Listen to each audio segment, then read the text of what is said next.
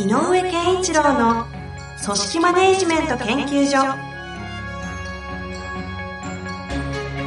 組織が一体となりゴールを達成する究極の快感。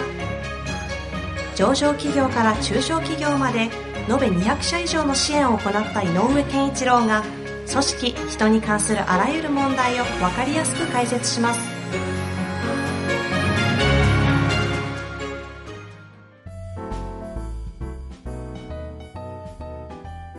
こんにちは、遠藤和樹です。井上健一郎の組織マネジメント研究所。井上先生、よろしくお願いいたします。よろしくお願いします。さあ、ということで今日も行きたいと思いますが、最近ね、とてもテーマがね、質問難しいのをいただいているそなという。うですね。皆さんね、なんか番組が進むにつれて悩みが深くなっておるような、そうですね。社会の実情でもあるんですかね。うん。これが実際なんでしょうね。いやー、そうですね。組織の問題はリアリティですからね。うん。さあ、そんな中、今日の質問いきたいと思いますが、今日はですね、質問だけいただいておりまして、早速紹介させてください。えーいつも番組で勉強させていただいております。ありがとうございます。早速、悩みというか質問をさせてください。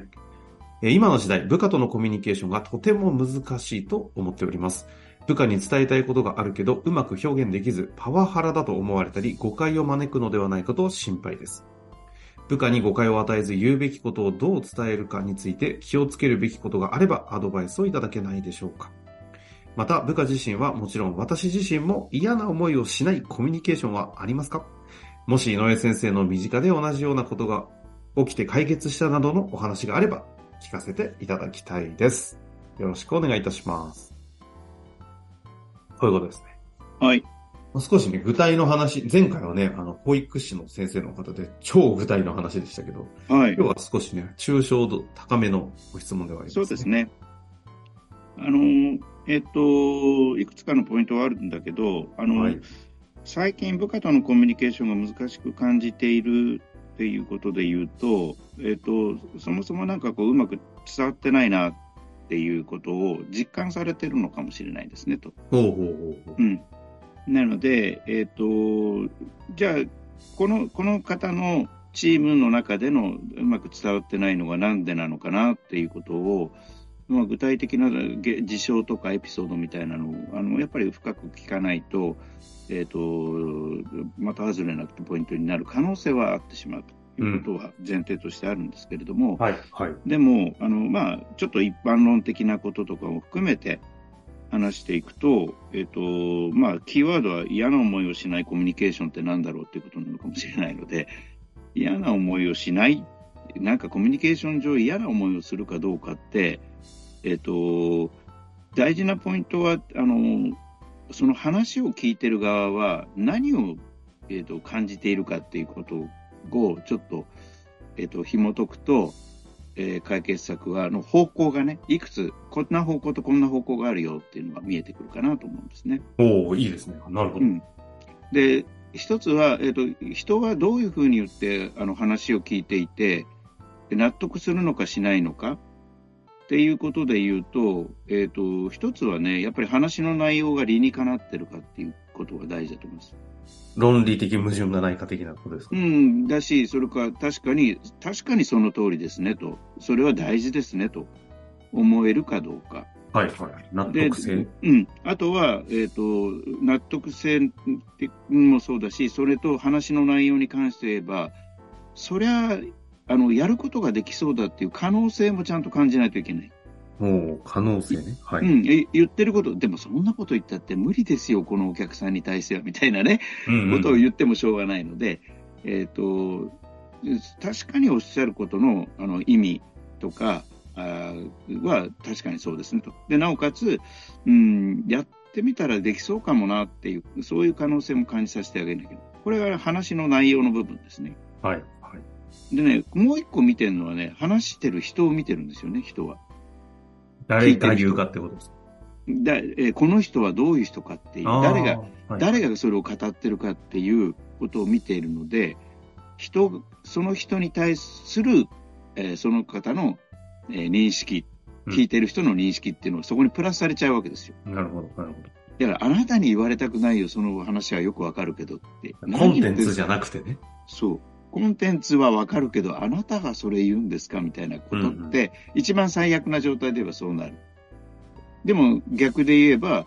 もうあなたが言うんならって思えたら、話の内容がちょっと矛盾してようが、あなたが言うんだったら、ちょっと確かにやってみますよって言えるかどうか。パワハラもそうですよね。この人に言われるからパワハラと思うけど、同じこと言われてもならんと。そう。だから、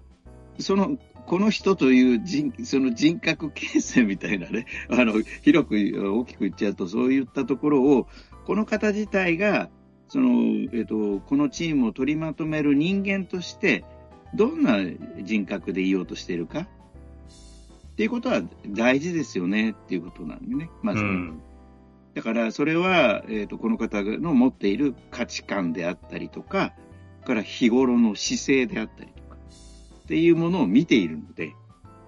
だから、例えばすごく、あの、ある案件に関してすごくその通り素晴らしい意見ですってことを言ったとしても、例えばその、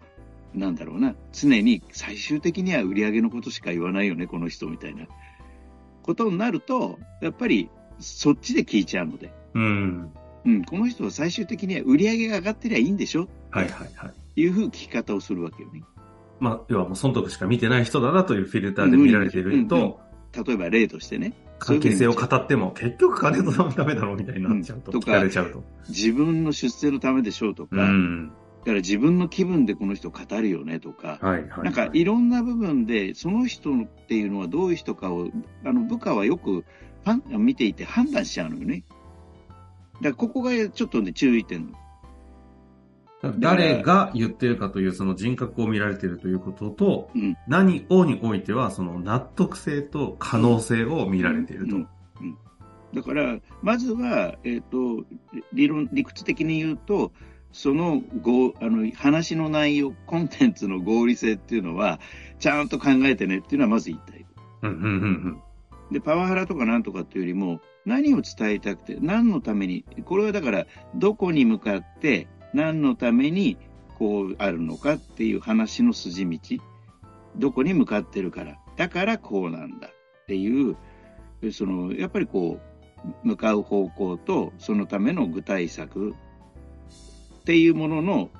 流れが確かにその通りですね。うん。うん、例えば、もうどこに向かってるか、それはわかるけど、え、その方法ですかっていうふうに思ったら、部下は違う意見を持ってれば、こうですよね、違うんですか？って言った時に、いや、いいから今回やれよって言った瞬間に、やっぱり若干、あ、また強引に言ってきてるわっていうふうに思うかもしれないじゃないですか。うん。だからやっぱりそのその合理性みたいな、だから例えばね、そのそのやり方ですか、目的は分かるんですけどって部下が思ったとしてしたら、君はどう思う？っていうことで、その違いについて話していけばいいのでね。で、うん、じゃあ君の言ってることはこういうところがすごく合理的だけど、僕の言ってるところはここだと思うんだよね。このポイント、今回どっちが大事だろうって部下の言ってることが納得性が高い、合理性の高いことを意見を言ってるんだったら、そうか、君の言うこともわかるし、それしやりたいんならまずやってごらんって言ってあげてもいいわけで。なるほど。例えばね、山田さんの方法論の話で言うと。うん、っていう、ある意味話の内容についてはちょっと気をつけてくださいねっていうのは一つですと。うん。それともう一個は、この方自身がどんな、えーと、価値観で仕事をされていて、で、えー、どんなあの姿勢を持って仕事に取り組んでらっしゃるのか、一度自分の中でも振り返ってみて、もしかしたら、えっ、ー、と、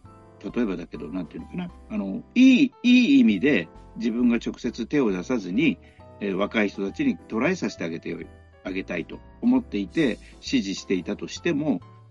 な自分じゃ何もしないでこの人って思われてる可能性もあるじゃない？はいはい、そうですね。そういうなんか認識、意識のズレみたいな、捉え方のズレみたいなのが起こらないよ、起こっているかどうかは確認しなきゃいけないので、やっぱそういうところっていうのは、あの、よく世の中で最近言われている、当たり前のように言われ始めてるワンワンみたいに、一人一人とそういうどう考えてるか、っていうあの認識合わせみたいなのはしていく場を作っておかないと。確かに自分自身がどういう人格かとか、どういう風な人間だって思ってるいても、あの、どう見られているかが全くずれてるって可能性もありますもんね。そうそうで、この、ここのずれをなくさないと、いけないので、だとするとこれどうするかというと、もう、あの、変な話、ああいろんなものを、の、えっ、と、テーマ、課題、具体的な、いや、今月この案件どうしようかみたいな具体的な業務上のあの課題でいいから、それを通じて、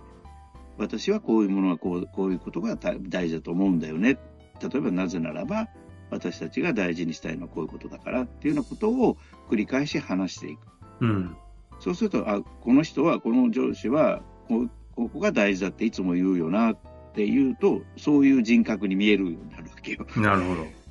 うん、なるほど。だからそこがあの自分というものを語る場面も自分の価値観自分私はこういう人間だっていう意味じゃなくて私が大事にしてるものはこうなんだとか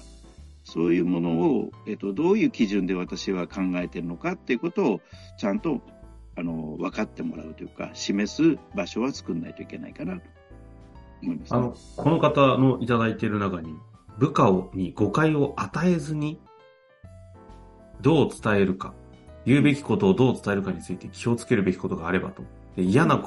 思いをしないコミュニケーションがありますかということがありますけど、こんなことはあるんですかね？いや、あるある。あ逆にその、あるというのは、そんな嫌な思いをしないコミュニケーションなんか存在するのかと。人間が 人間で付き合って関係性を持つ以上、嫌な思いを発生する前提はもっとがないと、みたいなところはどうなんですか？あそうそう、あります。で、で、えっ、ー、と、そういう意味で言うと、えっ、ー、と、なんだ、気持ちとして腹を、気持ちも含めて、感情も含めて、腹落ちする方法はありますかっていうとなかなか難しいかもしれない。あうん、あの見見識、見解の違いっていうのは必ず人は起こるので。ただ、なぜこの人がそれを言ってるかが分かると、えっ、ー、と、感情的な納得度はな高まらないにしても、理性的には納得できるのよね。うん、うん、この人が言うのは確かにそういうか、そういうこと考え方からすれば、そういう意見になりますよねっていうのが分かるか分からないかはすごく大事で、だからその人が言っていることの背景にある、何回も言うけどさっきさっきから言う、その人自身の何に、何を基準にそれを語ってるか、どういう意図で、どんな目的で、どんな理由で語ってるかということを分かろうとす、それをお互いが出し合って、で、あ、そういうことなのかっていうふうにお互いが思えたら、まずは OK なのよね、多分。うん、で、それ以上、じゃあそこまで言うんなら分かりました。あの、あの課長の言うことを本当によく心の底から理解できましたということはないにしても、あ、そういう意味だったら分かりましたと。いうところが、で、その次どうするかちょっと、えっ、ー、と、意見の相違をどう抑えて、あの、なんていうか、整えていくかはちょっと別だけど、まずはそこ、なぜその人がそれを言ってるかが分かるということは大事かなと。いうことですね。うん。で、逆に言えば、そういうことに触れてくれる上司とのコミュニケーションはスムーズにいくようになる。いやそうか、どうやったらそういうコミュニケーションが取れるかは、よりよりも、うん、その結果として、うん、その、なんだ？何をしたら結果としてそのコミュニケーションがついてくるってことですよね。そう。だからその人の考えの、えー、考え自体、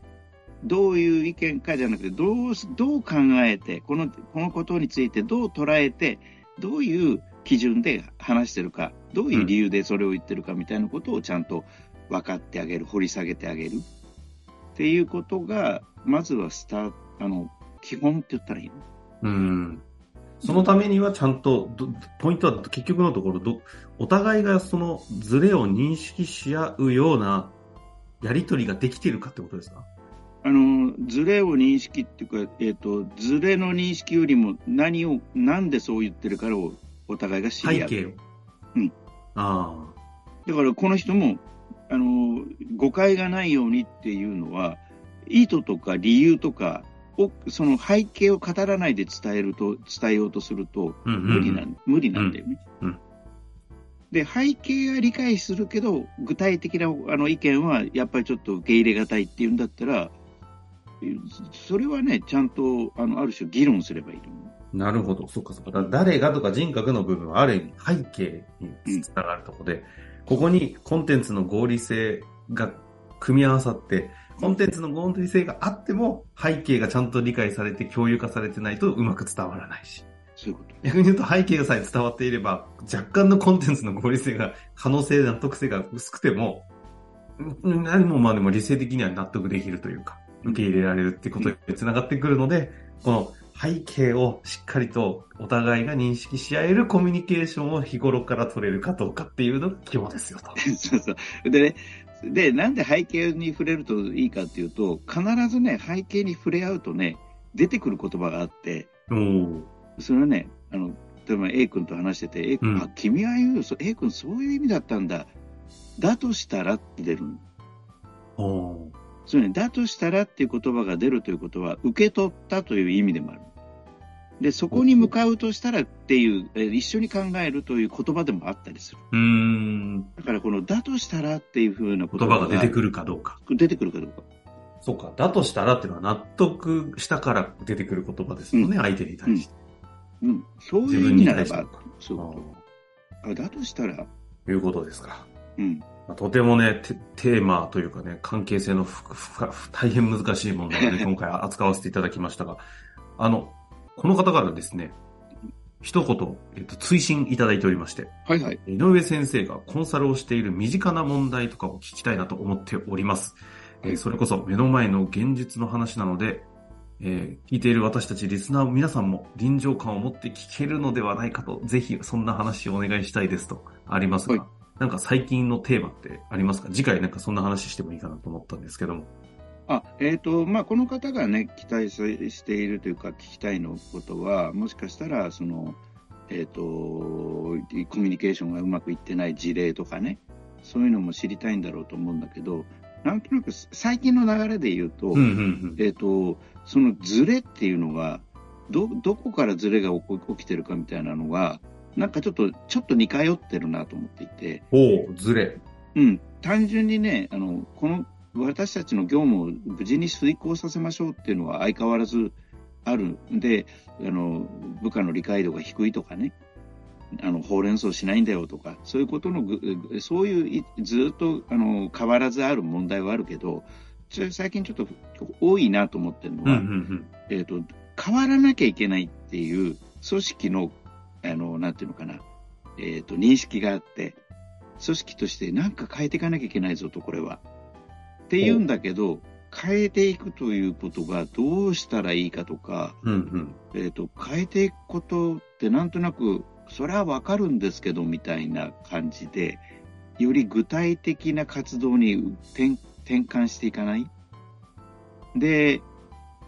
で、本気で思っている、例えばその上司の人が、チームリーダーみたいな人が、本気でこれ変えなきゃまずいなっていう本気度が強ければ強いほど、それに対して、えっと、一生懸命にならない、あの、メンバーとか部下の、との、こうなんかズレを感じたり。あ、そこがずれ。なるほど。うん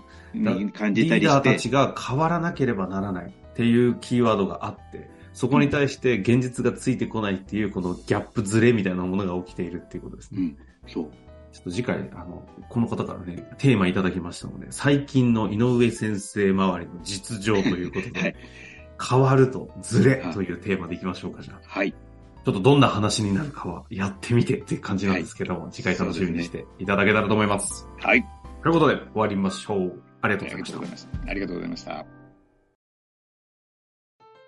本日の番組はいかがでしたか？番組では井上健一郎への質問を受け付けております。ウェブ検索で井上健一郎と入力し、アカラクリエイト株式会社のオフィシャルウェブサイトにアクセス。その中のポッドキャストのバナーから質問フォームにご入力ください。また、オフィシャルウェブサイトでは無料メルマガや無料動画も配信中です。ぜひ遊びに来てくださいね。